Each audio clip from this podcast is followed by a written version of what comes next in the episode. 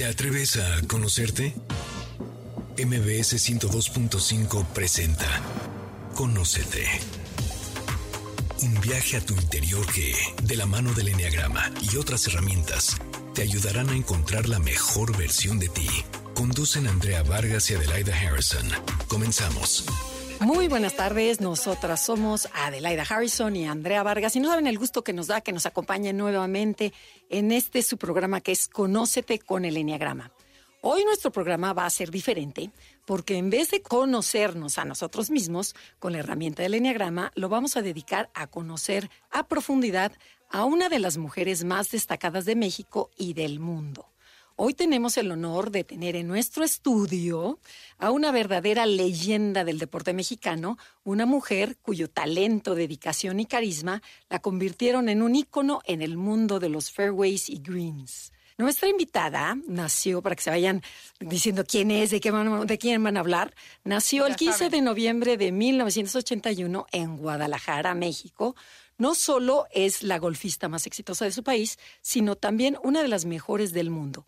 Con una carrera repleta de victorias y récords impresionantes, su nombre brilla con luz propia en el golf internacional.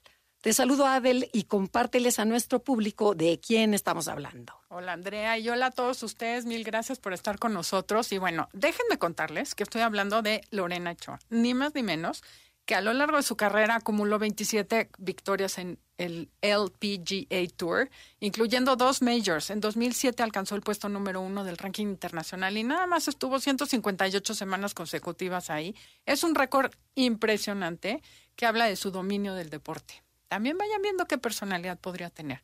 Y más allá de sus logros en el campo del golf, que ya vieron que son impresionantes, ella es una persona sencilla, inspiradora y solidaria.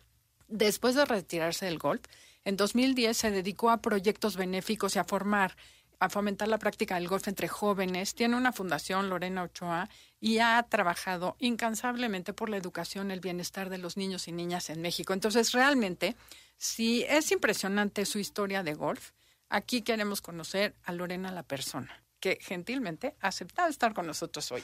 Lorena, bienvenida. Gracias por aceptar la invitación, gracias por tu sencillez y tu disponibilidad. No, hombre, muchísimas gracias. Qué bonitas palabras, Andrea y Adelaida. Muchas gracias por este nada de compartir un poquito también eh, partes de mi vida importantes fuera del campo de golf. Y bueno, pues aquí a sus órdenes. bueno, te vamos a exprimir, ¿eh? O sea, cuéntanos cómo iniciaste en el golf y cuál fue tu primera motivación para seguir adelante en este deporte, donde dijiste, sí, quiero dedicarle toda mi vida a esto, porque eso es lo que me fascina. Bueno, todo sucedió de manera muy natural. Tengo dos hermanos grandes y una hermana chica y mis hermanos, ellos jugaban golf y yo los quería acompañar, les pedía que por favor me llevaran al campo. Y desde muy chiquita me enamoré del lugar, o sea, de un espacio de eh, pues, tan bonito, ¿no? Tan grande, lleno de árboles verdes. Hacíamos muchas vagancias en el campo de golf, que era lo divertido. Pero sobre todo la competencia me enganchó mucho. O sea, desde chiquita, a los seis años ya competí a nivel estatal, a los siete años a nivel nacional y a los ocho fue mi primer campeonato mundial.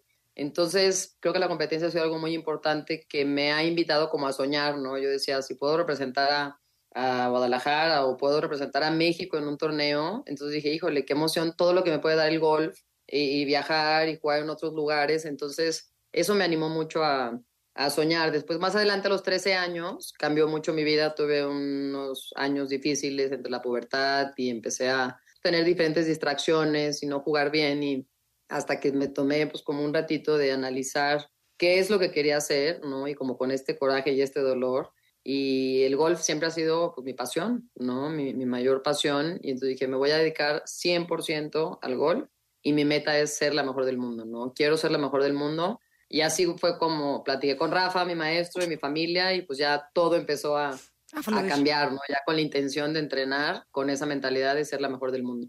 Oye, y cuéntanos, ¿cuáles consideras así que te acuerdes de momentos que fueron muy padres y los momentos de mayor frustración como golfista. O sea, porque la gente te ve ganar y dicen, ay, sí, facilísimo, ¿no? Ya la hizo, pero todo lo que hay atrás, o sea, esos momentos de quiebre en tu carrera. No, y de pues, éxito, ¿no? De... Sí, necesitaríamos muchas horas de plática. Bueno, unos cuantos, el que te venga. no, y eso es algo que me encanta compartir cuando doy conferencias o platico en universidades o lo que sea. En primer lugar es, eh, soy una persona completamente normal, ¿no? Con muchas problemáticas, pues también en la casa, creciendo, con el tema económico, este, ¿no? Con amigos y, y todo una familia normal, ¿no? Entonces, eso es un punto importante porque quiere decir que todos, cualquier persona en la situación que esté, en donde esté, todos pueden trabajar todos los días para lograr sus sueños y se puede, ¿no? La diferencia está pues en no rajarte, ¿no? Y seguirlo intentando, intentando, intentando, intentando. Me gusta mucho platicar que he tenido momentos difíciles en diferentes etapas, cuando estaba chiquita a los 13, después a los 17, 18 para irme a la universidad, que pues no hablaba bien inglés, mis papás no tenían dinero, tenía que conseguirme una beca, cuando me convertí en profesional no tenía ni tarjeta de crédito para apartar un hotel o rentar un coche, ¿no? Y después, pues muchas cosas difíciles como viajar todas las semanas en una maleta por todo el mundo y no tener descanso, ¿no? Y, y, un ambiente muy pesado, muy difícil de competencia. Entonces, pues se vale tener miedo, se vale sufrir, se vale sentirte incómodo, se vale titubear, ¿no? Este, digo, lo estaría haciendo bien, ¿será que la voy a librar, no? Este, No estoy segura si la voy a librar, no estoy segura de vuelves a cometer los mismos errores y los mismos errores hasta que pues, en, en, algún momento las piezas de este rompecabezas empiezan como, como a embonar y entonces las cosas empiezan a hacer clic, ¿no? Y entonces empiezas a, a ser pues, más estable, te conoces cada vez mejor, empiezas a encontrar la fórmula perfecta para ti, creo que esa sería la palabra correcta, porque todos somos diferentes, la mía no te va a funcionar a ti ni a otra persona, pero sí sí es eh, compartir un poquito como todos pasamos por estos altibajos. Así va a seguir siendo la vida en todo lo que hagamos, no nomás en el deporte es simplemente pues, conocerte muy bien para anticiparte, que eso ayuda mucho, de que ahí viene la rachita mala, la reconoces, la vives, la tratas de pasar de la mejor manera posible y después vuelves a agarrar vuelo en una buena dirección, pero pues así es la vida y es lo divertido, son las aventuras.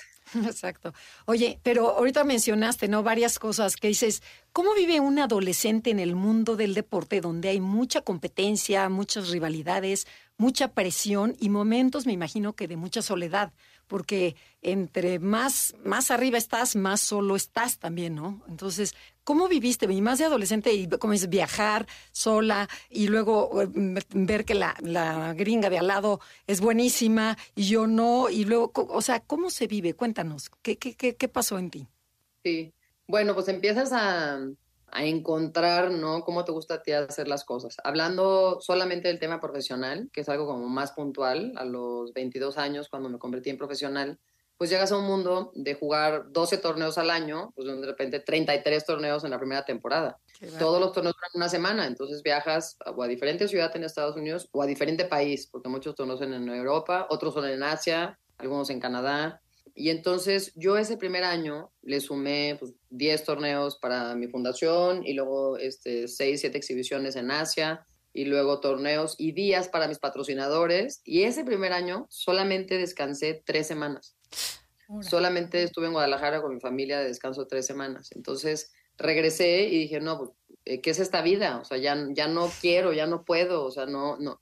Entonces, en primer lugar, mi mamá me dijo, bueno, descansa, estás agotada emocionalmente más que físicamente, ¿no? De un mundo pues mucho más ligerito y que te ayudan y te acompañan. Ahora pues tú llevas la rienda de tu carrera y con todas estas otras cosas de mucha presión, ¿no? Entonces, pues, sí, descansé este, un par de días y después me vestí de golf y le dije a mamá, ya no voy otra vez a practicar porque es lo que más me gusta, pero es un poquito como el conocerte y cambié mi calendario el próximo año le bajé a 27 torneos, me dejé este, más tiempo de, descanso entre 3, 4 turnos consecutivos para regresar a Guadalajara una semana de descanso y empecé a encontrar una fórmula perfecta para mí, ¿no? Pero sí, híjole, es este, muy difícil y, y te das cuenta este, que, que, que, tienes que conocerte muy bien para entonces encontrar qué es lo que te funciona a ti.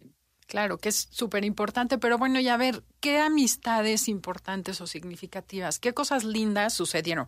Ya nos contaste la parte, pues, difícil y que la verdad el chiste es seguir insistiendo hasta que se acomoda todo, pero ¿qué cosas padres o recuerdos? Uno que ahorita te acuerdes de esos logros en tu carrera. ¿Alguna amistad padre? Claro, no, digo, miles. Este, el tema de jugar golf, de estar jugando un torneo, de levantarte con esta motivación y estas ganas de ganar el torneo, de tener una oportunidad el domingo, de estar en el último grupo, de jugar los 18 hoyos. Pero yo creo, y digo, estoy segura que no es lo mismo si lo haces sola. Yo siempre tuve un super equipo. Ese recorrido de todo el entrenamiento, de todas las horas, de todos los sacrificios y de estar este, todo el tiempo tratando de, mejorar y mejorar, es pues gracias a Rafael Alarcón, ¿no? A mis papás que siempre me acompañaron en todo momento, a mis hermanos. De amistades, eh, por supuesto. Este, ¿Sabes qué? Y esto es un súper consejo para todos. Cuando yo llegué al tour, para mí lo más importante fue mantenerme congruente como yo soy, así alegre, relajenta, llego y saludo y me muevo la risa y platico con todas y voy a la práctica y luego como con algunas amigas. Me decían, no, Elena, pero ¿por qué si quieres ser la mejor y con esta rivalidad y estos celos, ¿no? De la competencia, ¿por qué eres tan amable? Yo decía, pues, ¿qué tiene que ver una cosa con la otra? Cuando ya llegas al hoyo uno y vas a jugar el torneo, pues quieres ganar, ¿no? Entonces, primero llegué así con cautela al tour. Rafa me, me decía mucho, respeta mucho a las demás y admira mucho a las demás porque de todos se pueden aprender. de una cómo camina, de una cómo juega bajo presión, de la otra cómo hacer juego corto, de la otra de su toque, de la otra cómo es de carismática con el público. Y empecé yo, este, llegué como observando, ¿no? Y aprendiendo un poquito de todas, hasta que eso me ayudó a mí a fortalecerme, a darme mi lugar, y luego ya llegó el momento en que ya me respetaban las demás. Pero sí tienes que llegar con mucha humildad a, a, buscar tu lugarcito y con los buenos resultados te empiezas a ganar ese lugar de, de mucho respeto, ¿no? Qué padre, o sea, la humildad es la clave. Tenemos que ir a un corte comercial, estamos en Conócete. El tema del día de hoy es Conociendo a Lorena Ochoa. Si les gusta el programa o quieren compartirlo con alguien más, a través de cualquier plataforma digital lo encuentran. En Instagram, Instagram, y Facebook nos encuentras como Enneagrama Conócete. Danos like. Ya estamos de regreso. Síguenos en Twitter, arroba NAConocete. Ya regresamos. Esto es Conócete y nosotras somos Adelaida y Andrea y estamos hablando con Lorena Ochoa sobre su vida, pero su vida fuera del campo, dentro del campo, sobre todo, queremos exprimirla. Y a ver, cuéntanos Lorena, en el golf es un deporte que requiere una gran mentalidad.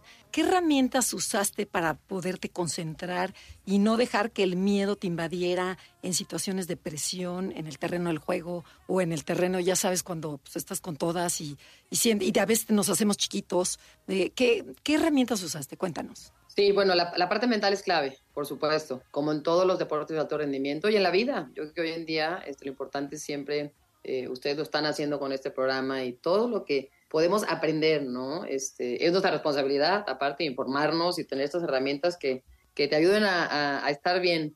Eh, en el golf yo desde muy chiquita usé eh, neurolingüística, PNL, que es algo que te ayuda mucho al tema de, la visualización sobre todo. Hice una rutina perfecta para mí con una visualización constante, no de, sentirme bien, de sentirme segura, de sentirme fuerte, que me sumara, ¿no? Este, todo el tiempo a, a, estar positiva, ¿no? A tener este equilibrio de sentirme bien en el campo de gol. Y de la misma manera, pues que los ratos malos este, y los, los tiros malos o las experiencias malas, pues agarrarlas, dejarlas pasar y volverme a levantar y volver a caminar con estas ganas y con esta energía el tema mental es muy importante. Entonces, si nos tardamos, ah, tienes 22 años, 23 años, este, pues a lo mejor llegamos un poquito tarde. Entonces, yo creo que es muy importante desde chiquitos, ¿no? En las diferentes etapas, sí complementarte con esta fortaleza del tema mental, em, pues con algún psicólogo, alguna terapia, algo que te ayude. Oye, pero, pero lo podrías desmenuzar, por ejemplo, esto que dices, este, con la PNL, este, por ejemplo, jugando, o sea, tú dices, bueno, tengo que meter la bola o en tantos golpes, como tú en tu mente ya lo ves antes de programas. Platícanos cómo, cómo es para entenderlo y cada quien poderlo aplicar a su vida diaria. Sí, bueno, en el, en el golf en particular es, eh, consta de una rutina. Eh, todos los deportistas tenemos que tener una rutina perfecta, exacta, siempre la misma, y tener también un ancla. Por ejemplo, mi ancla, eh, justo antes de parar la pelota era apretar el puño, que yo tenía en esta ancla tantas buenas cosas acumuladas, ¿no? De imágenes, este, de pots metiéndola, de celebraciones, de triunfo, de perfección.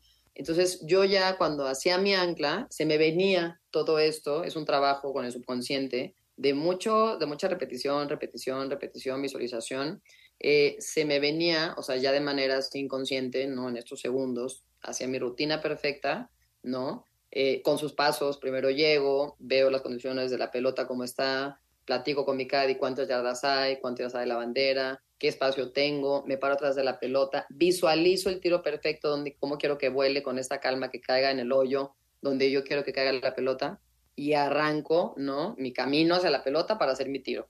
Eh, eso es algo que todos los profesionales hacemos, muy sencillo, mientras más práctico y rápido sea, es mejor porque no te da tiempo de que se te metan distracciones, ¿no? Como este, dudar, sentirte incómoda, estar ansioso, tener un mal, mal pensamiento de que vas a fallar el tiro. Entonces, esa visualización, que lo trabajé mucho con PNL, es algo que todos podemos hacer en la vida. Es como cuando tú en la mañana te levantas, suena tu despertador y te quedas acostado, ¿no? Este, 15 segunditos y dices, qué increíble estar viva, estoy feliz, te llenas de energía. Te, te imaginas, visualizas cómo esta energía recorre tu cuerpo y dices, voy a tener un día increíble, voy a despertar a mis hijos, los voy a abrazar, este, los acompaño, los llevo al colegio con esta alegría. Y, y lo podemos hacer en todo. O sea, no estamos hablando de, de torneos de golf, de meterle al hoyo y de ganar trofeos, ¿no? Estamos hablando de que todos lo podemos hacer, es algo súper práctico para la vida diaria, en donde estemos y no importa la edad que tengas ni lo que hagas. Y yo así lo hago con mis hijos y con mis actividades. Oye, ¿y qué, importante es, por ejemplo, eso que dices, empezar el día de buenas, pensando que va a ser un gran día, que vas a lograrlo, o sea, es la autoestima o lo que hay atrás, ¿cómo le haces para quitarte ese miedo? Digo, y para profundizar a la gente que nos escucha, que obviamente creo que nadie va a ser golfista de alto rendimiento, pero todas son mamás o son mujeres que salen a trabajar. Entonces, lo primero es levantarte, visualizar un día increíble. Está padrísimo. A los hijos, ¿cómo le haces tú? Porque tú tienes niños y seguramente lo aplicas con ellos. Claro, te tardas, pues nada, es un, son un ratito, ¿no? Son segunditos. Ha sido algo súper práctico que me gustaría compartir es, eh, por ejemplo, ¿qué es lo que a ti te cuesta trabajo? qué es lo que te da corajito, qué es lo que te da flojerita, que quieres dejar para mañana, em, qué es lo que a lo mejor inmediatamente tienes como esta sensación de que, híjole, ya me puse de malas y... Entonces, cuando tú identificas algo, que eso es lo más importante como seres humanos, reconocer qué cosita te cuesta trabajo para que eres malo. Te voy a dar un ejemplo sencillo. Si a mí me cuesta mucho Pedro, mi hijo, porque cuando lo despierto al final y ya este, llego con él, corre, chaparro, ya faltan 10 minutos, tenemos que sentarnos a desayunar y empiezo a hablar rápido y se enoja, se baja fúrico de la cama, este, no me siquiera me saluda ni me da un beso, y llega a la cocina y se sienta a comer enojado y luego ya vamos, yo lo voy regañando al colegio. Entonces, ¿qué hago? Me levanto 15 minutitos antes, me acuesto en su cama, este, le hago piojito, chaparro, ya es de día, no sé qué, qué padre, al colegio, tienes fútbol, órale, este, ¿qué te vas a poner? Me bajo con él, este, lo ayudo, acompaño a que se cambie le platico dos, tres cositas. Llegamos de buenas a desayunar, desayuna perfecto, nos vamos contentos en el coche cantando y tenemos un buen día, ¿no? Pero tú ya sabes las cosas que tienes que hacer, que tienes que cambiar, y le damos largas y lo dejamos para, o sea, está en nosotros, que somos los adultos, los responsables, los inteligentes, en poner nada más como dos, tres cositas que quisiéramos cambiar. Y sabes que empezar el día con lo difícil. Claro.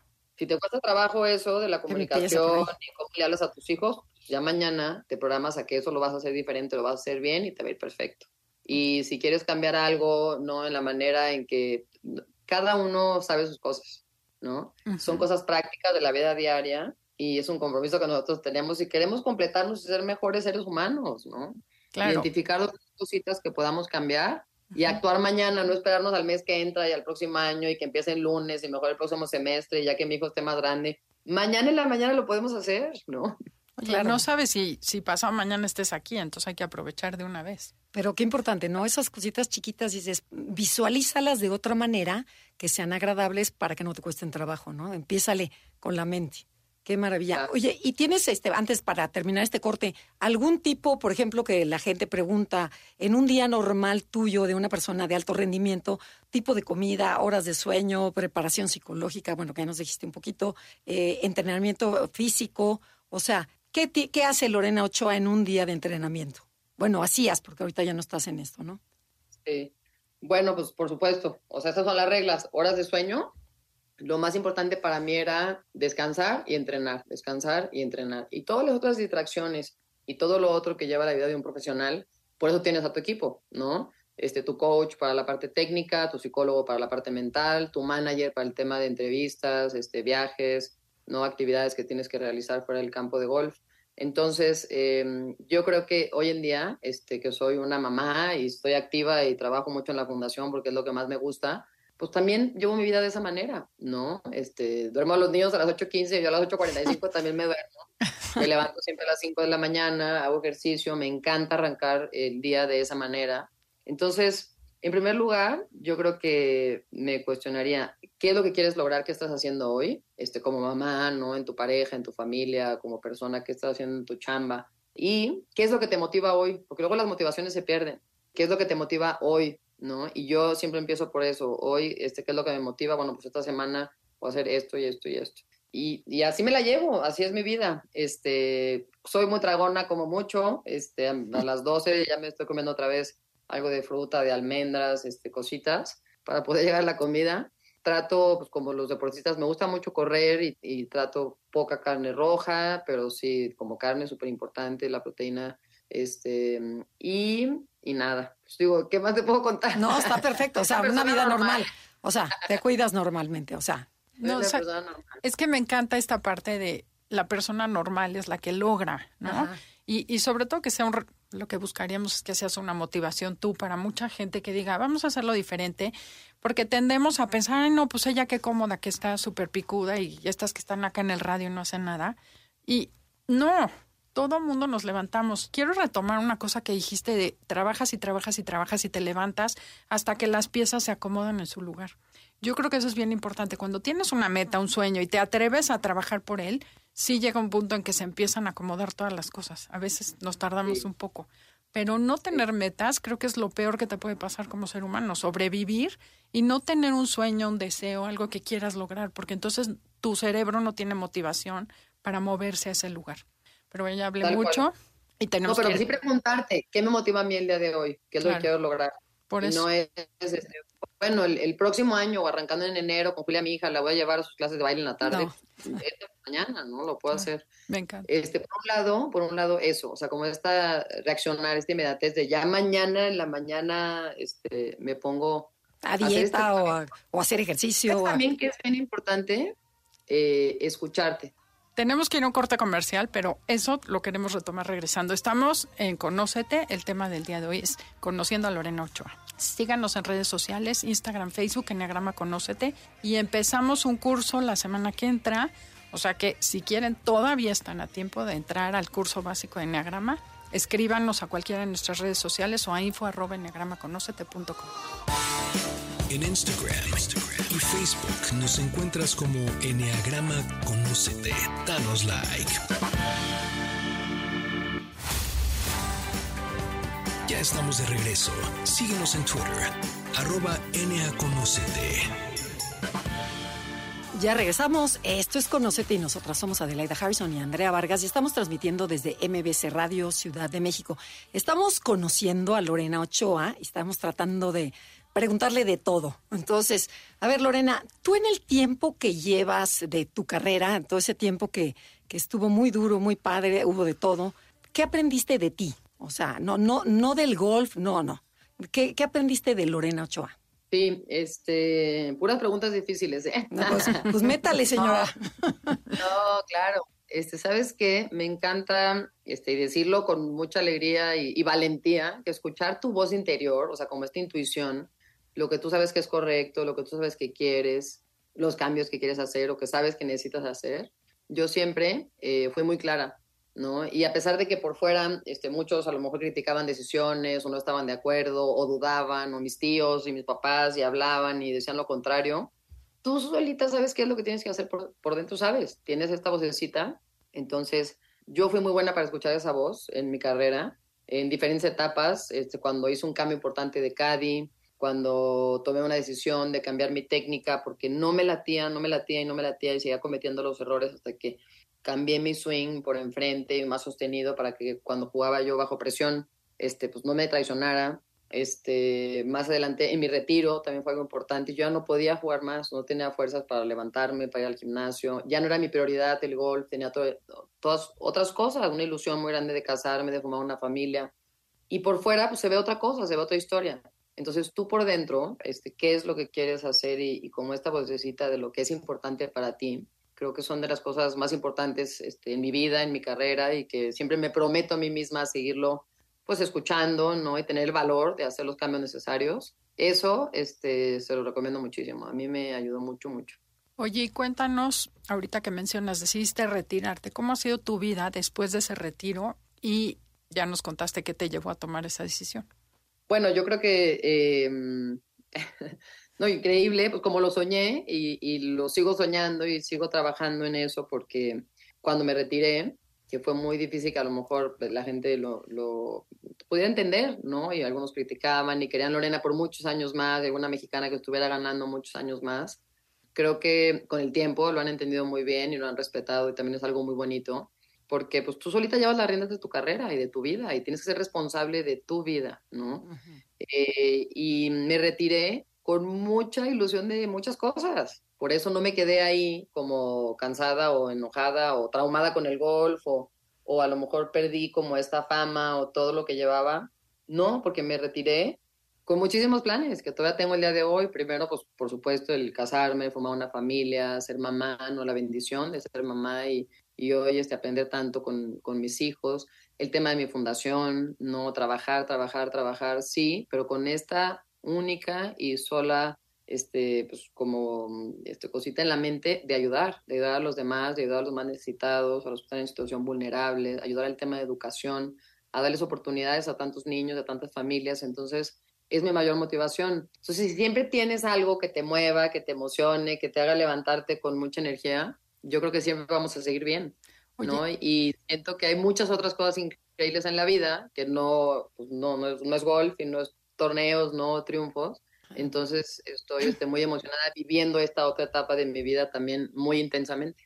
Oye, a ver, otra preguntita que no sé cómo formularla, pero por ejemplo, ¿qué se siente cuando llegas a la meta y dices, soy la mejor del mundo? O sea, ¿qué pasa dentro de ti? Y después dices, y bueno, ¿y qué sigue? O sea, ¿qué, qué, ¿cómo se experimenta eso? ¿Qué, qué sentiste? bueno, lo, tuve ¿Qué? la... O, o, gran... o, sientes, dices, tanto esfuerzo y luego ya llegaste y dices, ¿y luego? ¿Anden? O sea, ¿o qué, qué, qué pasa? No, siempre tienes que ir dos pasos adelante, no te puedes quedar ahí estancada. Okay. O sea, para mí lo más importante era seguir con esa consistencia, con esa fuerza, como con esa perfección, ¿no? De dominar, dominar, mejorar, mejorar, dominar, porque pues lo bonito y lo importante de mi carrera, que a lo mejor muchos no se dieron cuenta o no la dimensionaron porque el golf era muy raro antes y lo mío fue así como muy rápido, este, lo importante de ser consistente, ¿no? de récords importantes como mayor número de top 10, de top 5, de top 3, este, hasta de segundos lugares. Tengo muchos récords porque perdí muchos torneos, pero también gané muchos torneos. Y esa consistencia durante tantas semanas, durante tantos años, que fueron cuatro años como la mejor jugadora del mundo, ¿no? En, en la LPGA, fue eh, para mí lo más importante, ¿no? Este, entonces eso, eso padrísimo. Oye, y bueno, pues hoy, hoy, tengo muchas otras cosas padrísimas que quiero lograr. Oye, pero se dice fácil. ¿Qué tan difícil es? Porque me imagino que la lucha contra el ego es gruesa. O sea, siendo la mejor del mundo, estar cuatro años seguidos ahí, ¿qué tan difícil es? Claro, ya, ya vemos que atrás de Lorena hay mucho conocimiento personal, mucho trabajo personal, mucho espiritual, y por eso no te costó tanto trabajo. Pero ¿qué tanto ves o te sucedió decirle al ego, hasta acá llegó la fama? y bajarte de ese podio, bajarte de toda esa carrera, de esa adrenalina, de esos aplausos y que, la verdad, todo el mundo estaba enojado porque Lorena Ochoa dejaba de brillar en las canchas. O sea, es lo que oíamos, bueno, en los campos de golf. Ay, tan chavita. ¿no? ¿Qué tan difícil es decir, lo siento, aquí le paro? O sea... Sí. No, no fue difícil, o sea, dejar de jugar no fue nada difícil para mí. Okay. Es más, de las decisiones este, fáciles de mi vida, difíciles para los otros entender. Porque fíjate, yo me Yo me retiré porque este, puras cosas bonitas, o sea, claro. no tuve ninguna lesión, no tuve ningún problema este, público, ni de económico, ni de patrocinadores. Mis patrocinadores los sigo teniendo el día de hoy, es algo súper, súper bonito todo lo que hemos construido juntos. Entonces, amo el golf, no acabé ni harta, ni cansada, ni ya queriendo aventar los palos. Este, muy buena relación con los medios de comunicación, entonces me siento súper afortunada, ha sido una bendición que me lo trabajé mucho, ¿no? Porque si hubiera pasado algo feo, ¿no? Este, me hacían pruebas de antidoping todas las semanas, ¿no? Y nunca tuve ningún problema. Ajá. Entonces, si lo ves así, pues me retiré por puras razones bonitas, ¿no? Porque quería casarme, quería formar una familia, quería aprovechar a mi familia, quería trabajar para la fundación. Este, mi, mi cabeza, mis prioridades estaban en otra cosa, entonces fue más fácil de lo que creen. Bueno, a ver, ahí te va la pregunta de nuevo. Porque hay mucha gente que hace papelones, que se retiran y regresan, boxeadores, futbolistas, que no saben decir adiós a lo que ya pasó. Veo que tú tuviste una fortaleza diferente. Entonces, ¿qué es lo que se necesita para poder decir adiós con ganas, con gusto y seguir viviendo tu vida en otros aspectos igual de plena y satisfecha. No sé si me estoy explicando mejor ahora.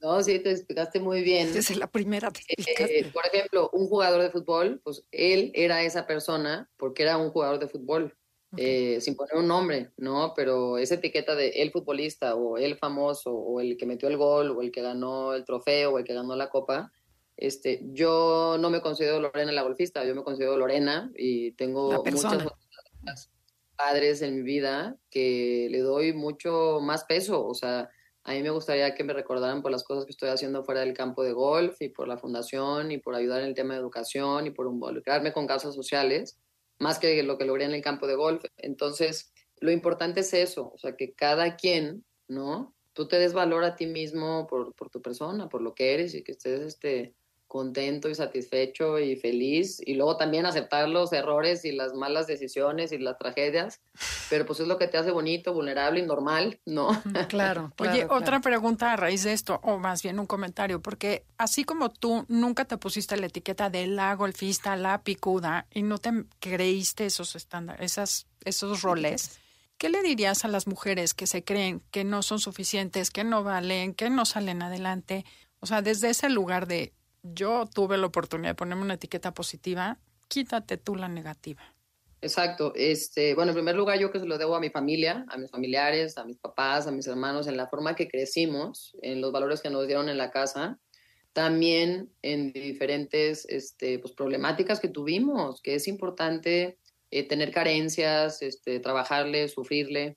Entonces yo creo que es un- una cosa hoy en día difícil el tema de la educación con los hijos, pero soy muy consciente de que eso es la diferencia. Entonces yo trato con mis hijos de, pues, de hacerlo de la mejor manera posible ya como mujer, ya cuando eres este, más grande, no tienes esta conciencia, pues yo creo que yo creo que es importante, lo acabas de decir, o sea, simplemente pues no, no etiquetar, o sea, no compararte, este, no juzgar, no querer que la de al lado se tumbe o se caiga o, o- o que tú le ganas. También ese tema de, de, de ayudar, de ayudar al vecino, a la vecina, bueno, en el tema de mujeres en particular, este, sigue habiendo muchos, muchos celos y, y yo sí voy a sobresalir y tú no. En vez de admirarla, felicitarla, Ayudarnos. apoyarse, ayudarse, sobresalir juntas, creo que está cambiando, creo que es algo que hemos logrado y estamos cambiando y el feminismo y todas las cosas positivas que tiene, porque creo que todo en exageración es malo. Pero ahí vamos, ahí vamos. Y yo soy muy positiva y muy ligerita. Me preocupo por las cosas que tengo control, que puedo trabajar, que puedo hacer. Y, estoy segura que no es ni quejarme, ni criticar, ni compararme con la de al lado. Al revés, puras cosas positivas y buenas que sumen, ¿no? Está padrísimo. Tenemos que ir a un corte comercial y ahora sí, en el último bloque nos vamos a dedicar a la parte más linda de Lorena Ochoa, que es su trabajo social y cómo ayuda en este país. Es Conócete, el tema del día de hoy, conociendo a Lorena Ochoa. En Instagram, y Facebook nos encuentras como Enneagrama Conócete. Danos like. Ya estamos de regreso. Síguenos en Twitter, arroba NAConócete. Ya regresamos. Esto es Conocete y nosotras somos Adelaida Harrison y Andrea Vargas y estamos con Lorena Ochoa platicando y conociéndola sobre cómo vive, cómo es en el mundo de afuera del golf.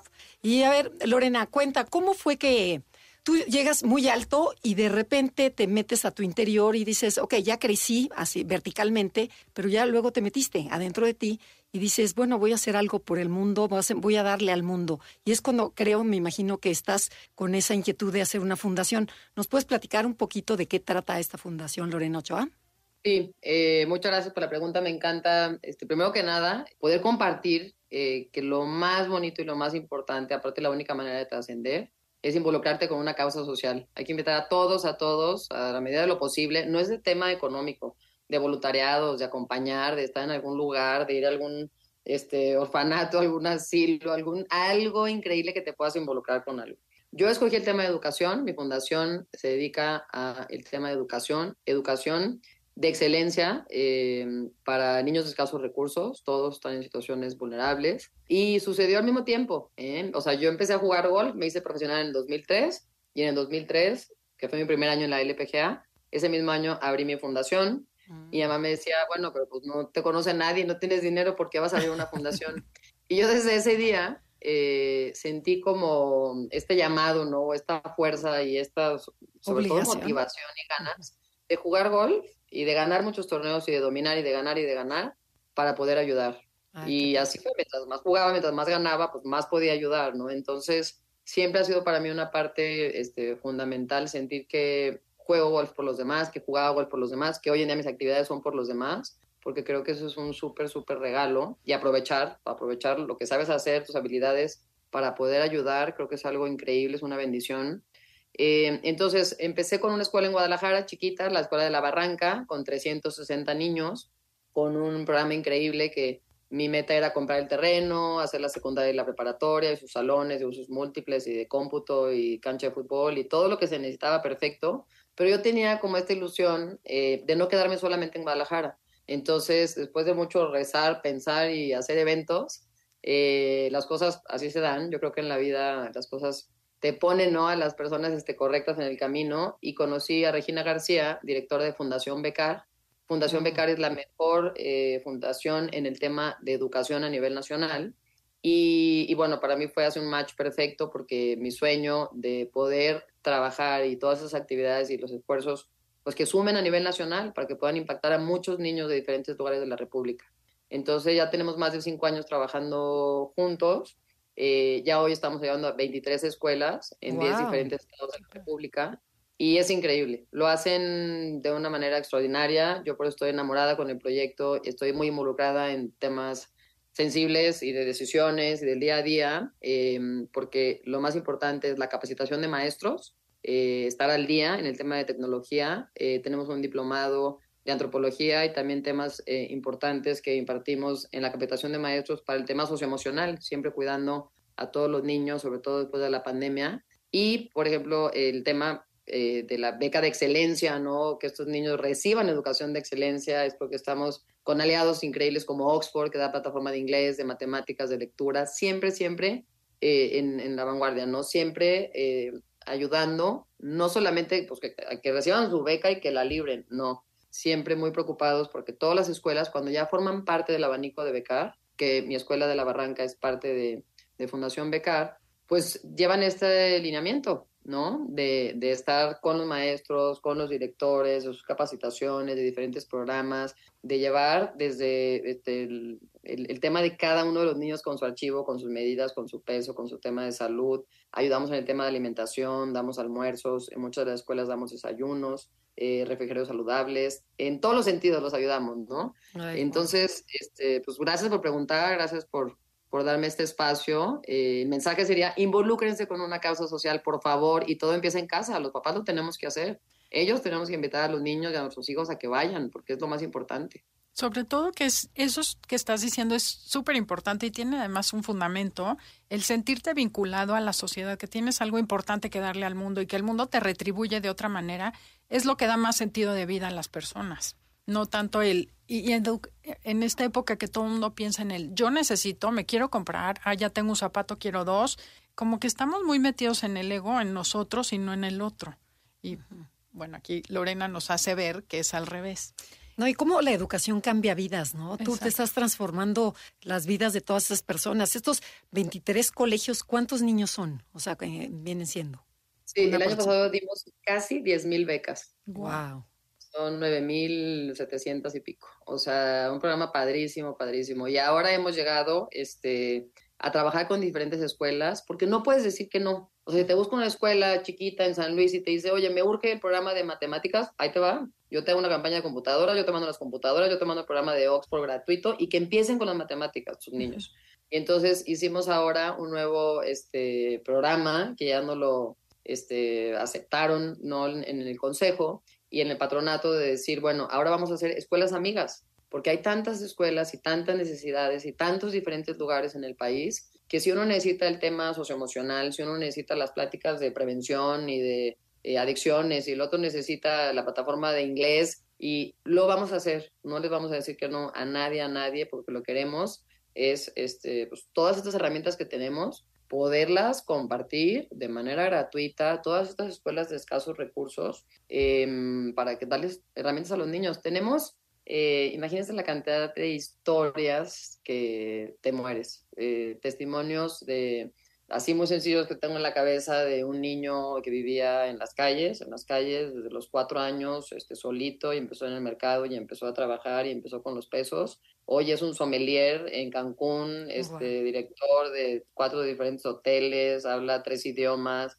este, da catas de vino en francés y va y viene. O sea, unas historias, no lo puedes creer. Esa, es, la mejor paga, ¿no? Dices, cuando ves a esta gente crecer. Sí, Solamente están buscando una oportunidad, porque ellos no han tenido estas oportunidades. Están buscando una oportunidad, se agarran de ahí y la aprovechan más que nadie en el mundo. Y eso es lo impresionante. Oye, y por ejemplo, ahorita estoy pensando en toda la gente que nos está escuchando, que dice, me encantaría ayudar. Ya creo que Lorena me dijo, métete a ayudar. Perfecto. Obviamente no van a ser una fundación. ¿Cómo sí podemos como personas, ciudadanos de la calle, de a pie, ayudar ¿Tú qué le dirías? O sea, porque ya me las imagino, es que no sé ni por dónde empezar. ¿Cómo le hacemos? Y llega a su escuela y la mandan a la goma. O sea, ¿cómo le hacemos? Sí, bueno, tenemos este, toda la información. En Instagram estamos en, en Fundación Becar y en la página de fundacionbecar.org. También en la mía de Fundación Lorena Ochoa. Lo, lo, lo que sea, esas cosas son fáciles porque pueden contactarse pero hay este, mm, diferentes formas de ayudar, sobre todo el voluntariado. A mí me encanta que se involucren. Mi consejo sería involúcrate. Entonces, si tú vas con dos amigos y dices, oye, quiero, este, por el tema social de mi colegio, me piden que dé clases de básquetbol en las tardes a dos salones. Pues claro, vas a alguna de las escuelas, tenemos seis escuelas aquí en el Estado de México, donde puedes llegar, te vas a poner tu silbato ¿no? y tu camisa de coach de básquet y vas a ayudar en las tardes a que los niños tomen su clase de básquet. Y cuando tú vas físicamente, el tema, por ejemplo, del almuerzo, el tema del comedor, desde recoger el lugar o ayudarle a dar el servicio y que los niños te mueres. Cuando te involucras con algo y vas tú físicamente y lo vives con los niños y lo ves, te enamoras y nunca más puedes salir. Es algo tan importante, pero tienes que ir físicamente, te tienes que ir a experimentarlo, ¿no? Tienes que enamorarte, es lo mejor que puede haber. Oye, ya tenemos que cerrar, se nos acabó el tiempo tenemos un minutito para que nos digas con qué quieres dejar a todo mundo, el mensaje, dónde te encuentran, o bueno, ya dijiste tus redes, pero repítenos. Sí, bueno, lo más importante es que se involucren con una causa social, que por favor, este, que todo empieza en casa. Si aquí están escuchando, pues también chavos, ¿no? Y niños más chicos, pero los papás, los papás, no es eh, regaño, o sí, véanlo como regaño, jalón de orejas, este, que todos los papás sintamos como esa responsabilidad de involucrarnos, con alguna causa social, de llevar a los niños el fin de semana o el sábado, desde repartir cobijas, este, dar juguetes, ir a alguna escuelita, ayudar a la clase de música, involucrarte en las tardes, este, participar en algo. Creo que todo empieza en la casa, entonces es nuestra responsabilidad, hoy que somos nosotros los papás, pues hacerlo, ¿no? Con nuestros hijos, porque ese niño se va a dar cuenta, va a apreciar lo que tiene, ¿no? Este, mucho, este, más que antes, ¿no? Sentirse tan afortunado y va a ser muy fácil, este, ellos se hacen sensibles, ¿no? Eso es lo importante, que tengamos niños sensibles a las diferentes necesidades, a las diferentes carencias, para que ellos se sientan este, felices de poder dar, de poder compartir, ¿no? Eso padrísimo. Y bueno, pues en Fundación Becar estamos en, en, Instagram y también en la página fundacionbecar.org. Lorena Ochoa, Fundación Lorena Ochoa, pero lo más importante es que somos una sola causa porque queremos ayudar a la educación de México. Eh, muchas gracias. Padrísimo, te agradecemos muchísimo habernos dedicado este tiempo y bueno, a todos los que nos escuchan, les agradecemos habernos acompañado. Eh, tenemos ya miles de comentarios, te mandamos muchos saludos. Eh, no, de verdad fue un placer conocerte y conocer a la Lorena Ochoa, que no nada más es la campeona, sino también todo lo que haces, bueno, está espectacular. Qué, qué padre. y ojalá gracias que, se contagie a todo el público para, para esta ayuda que tanto necesita nuestro país. Y solo así vamos a salir todos poniendo nuestro granito de arena. Empieza con una cosita y así habremos cambiado este país. Les agradecemos mucho habernos escuchado. El día de hoy esto fue Conócete. Los dejamos con Concha Leoportilla y somos Andrea y Adelaida. Gracias al equipo de producción Felipe y Yanín por hacer posible el programa. Hasta la próxima. Te esperamos en la siguiente emisión para seguir en el camino del autoconocimiento. Conócete, MBS 102.5.